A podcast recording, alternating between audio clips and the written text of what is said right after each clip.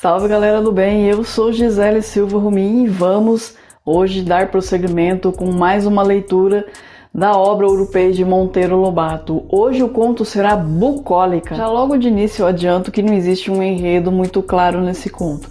É como se o narrador saísse de sua propriedade e fosse dar uma volta na zona rural. Então ele vai relatando tudo que ele vai vendo pelo caminho, desde a paisagem até as pessoas que ele vai encontrando. Vocês vão perceber que o texto é praticamente um poema em prosa, porque ele vai usando as palavras é, rebuscadas para descrever aí a paisagem e fica muito bonito de fato.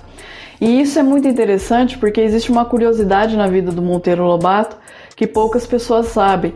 Quando ele estudava nos bancos escolares antes de entrar na faculdade, ele chegou a ser reprovado em português. Então, é, olha como houve a evolução dele nesses textos. Vocês percebem que ele tem uma escrita muito técnica, muito rebuscada.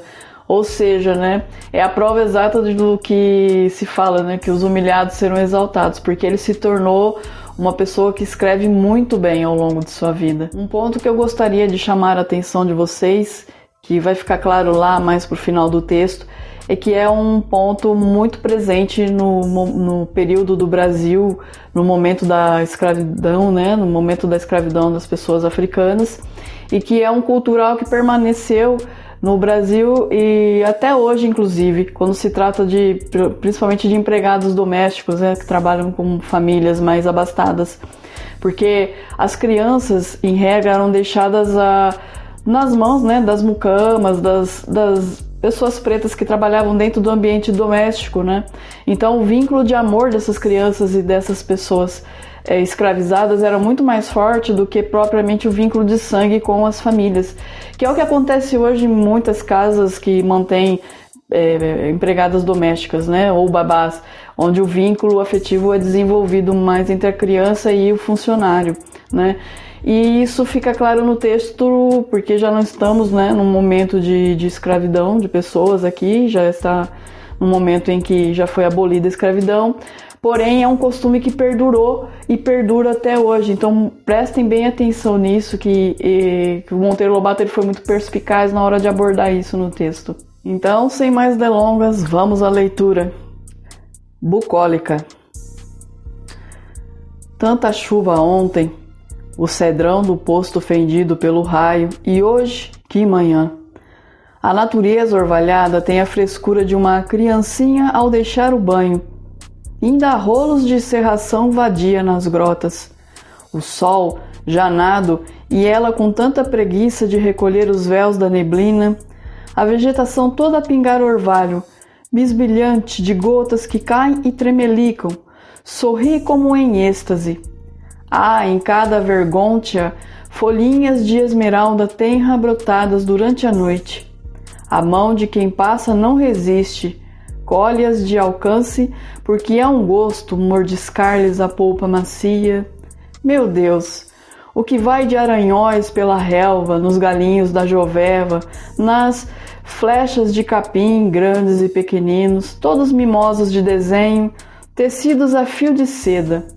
Comprai-se à noite em agrumar neles milhões de diamantezinhos que a luz da manhã irisa.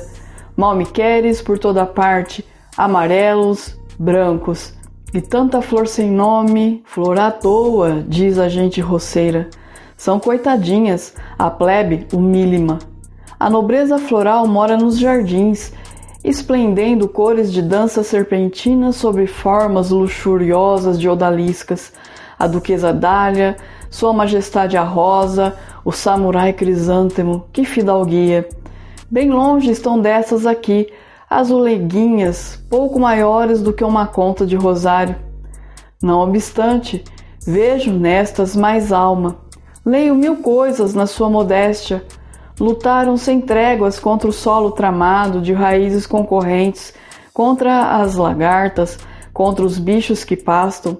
Que tenacidade, que prodígio de economia não representam estas iscas de pétalas e o perfume agreste que as oloriza e a cor, tentativa de azul, com que se enfeitam as feiticeirinhas. São belas, sim, da sua beleza, a beleza selvática das coisas que jamais sofreram a domesticação do homem. as flores de jardim, escravas de harém, adubo farto, terra livre, tutores para a haste, cuidados mil, cuidados do homem para com a res na ceva. As agrestes morrem livres no hastil materno, as fidalgas na guilhotina da tesoura. Fábula do lobo e do cão. Que ar! A gente das cidades, afeita a sorver o indecoroso gás feito de pó em suspensão num misto de mau azoto e pior oxigênio, ignora o prazer sadio que é sentir os pulmões borbulhantes deste fluido vital em estado de virgindade. O oxigênio fresquinho foi elaborado naquele momento pela vegetação viçosa. Respirá-lo é sorver vida à nascente. Ali o rio, Engazeiros desgalhados pendem sobre ele as franças, cujas pontas lhe arrepiam o espelho das águas. Cai na corrente flores mortas. O movediço esquife condula-as como um mimo até a barulhenta corredeira próxima. Lá, irritado, amarfanhas, falas pedaços, e as coitadinhas viram babugem. Margeia o rio a estrada, ora de ocre amarelo, ora roxo terra, aqui túnel sobre a verdura picada no alto dos nesgões de luz, além escampa, nos barrancos a tocos de raízes decepadas pelo enxadão, e covas de formigueiros mortos onde as corruílas armam ninhos, surgem casebres de palha. Lá na aguada bate roupa uma mulher, rumor no mato, sai dele de lenha ao ombro uma cabocla. Sim, Ana, bom dia, que é de Luiz? No eito, coitado. Sarou bem? Quer? Que esperança. Melhorzinho. Panarice é uma festa. Baitacas em bando, bulhentas, assumirem-se num capão de angico. Borboletas amarelas nos úmidos. Parece um debulho de folhas de ipê. Uma preá que corta o caminho. Pega, vinagre. Outra casinha lá longe. É a toca do Urunduva, caboclo maleiteiro. Este diabo tem no sítio a coisa mais bela da zona, a paineira grande. Dirijo-me para lá, um carreirinho entre roças, a pinguela, um valo a saltar. Eila, que maravilha! Derreada de flores cor-de-rosa, parece uma só imensa rosa crespa. Beija-flores como ali ninguém jamais viu tantos. Milheiros não digo, mas centenas. Uma centena, pelo menos lá está zunindo. Chegam de longe todas as manhãs enquanto dura a festa floral da paineira mãe. Voejam rápido como o pensamento, ora librados no ar, sugando uma corola, ora riscando curvas velocíssimas em trabalhos de amor. Que lindo amor, alado, rutilante de pedrarias. Respiro um ar cheiroso, adocicado e fico-me em elevo ao ver as flores que caem regirantes. Se afla mais forte a brisa, despegam-se em bando e recamam ao chão. Devem ser assim as árvores dos países das fadas. Urunduva é ele mesmo, amarelo, inchado, arrastar a perna. Jesus. Então, meu velho, na mesma? Melhorzinho, a quina sempre é remédio. Isso mesmo, quina, quina. É, mas está cara, patrão. Um vidrinho assim, três cruzados. Estou vendo que tenho de vender a paineira. O quê? Não vê que Chico Bastião dá 18 mil réis por ela e ainda um capadinho de choro? Como este ano carregou demais, vem paina para arrobas. Ele quer aproveitar, derruba e. Derruba! Derruba! Por que não colhe a paina com vara, homem de Deus? Não vê que é mais fácil derrubar? Derruba! Fujo dali com este horrível som a azoinar-me a cabeça. Aquela maleita ambulante é dona da árvore. Urunduva está classificado no gênero Homo. Goza de direitos. É rei da criação e dizem que feito a imagem e semelhança de Deus. Roças de milho, a terra calcinada com as cinzas escorridas pelo aguaceiro da véspera, insa-se de tocos carbonizados e árvores enegrecidas até meia altura e paulama em carvão. Entre meio, covas de milho já espontando folhinhas tenras. Derruba. Adiante feijão. O terreno varrido, cor de sépia, pontilhado pelo verde das plantas recém-vindas. Lembra chita de velha. As velhas gostam de chitas escuras com pintas verdes. É aqui o sítio da Maria Veva. Tem ruim fama esta mulher papuda. Mate ali, dizem. O marido, coitado, um bobo que anda pelo cabresto, Pedro Suan, ganhou este apelido desde o célebre dia em que a mulher o surrou com um suan de porco. Lá vem ele de espingardinha. Vai caçar? Antes fosse. Vou cuidar do enterro. Enterro? Pois morreu lá a menina, a Anica. Pobrezinha. De quê? A gente sabe. Morreu de morte. Hum, que estúpido. Sem querer, dirijo-me para a casa dele. Não gosto de Veva, é horrenda, beiço rachado, olhar mal e aquele papo. Então, Nha, morreu a menina? Soube o indo agora pelo Suan. É. Que resposta seca. E de que morreu? Deus é que sabe. Peste, e como a atrevidaça me olha duro, sinto-me mal em sua presença. Adeus, Sicorax. Para alguma coisa sirva a literatura. Arrepio o caminho entristecido. A manhã vai alta, já crua de luz. O sol estúpido, o azul de irritar, que é dos aranhóis, sumiram-se com o orvalho que os vi visibiliza. Então, agora invisíveis, a apanhar insetinhos incautos que em aveva a aranha devora.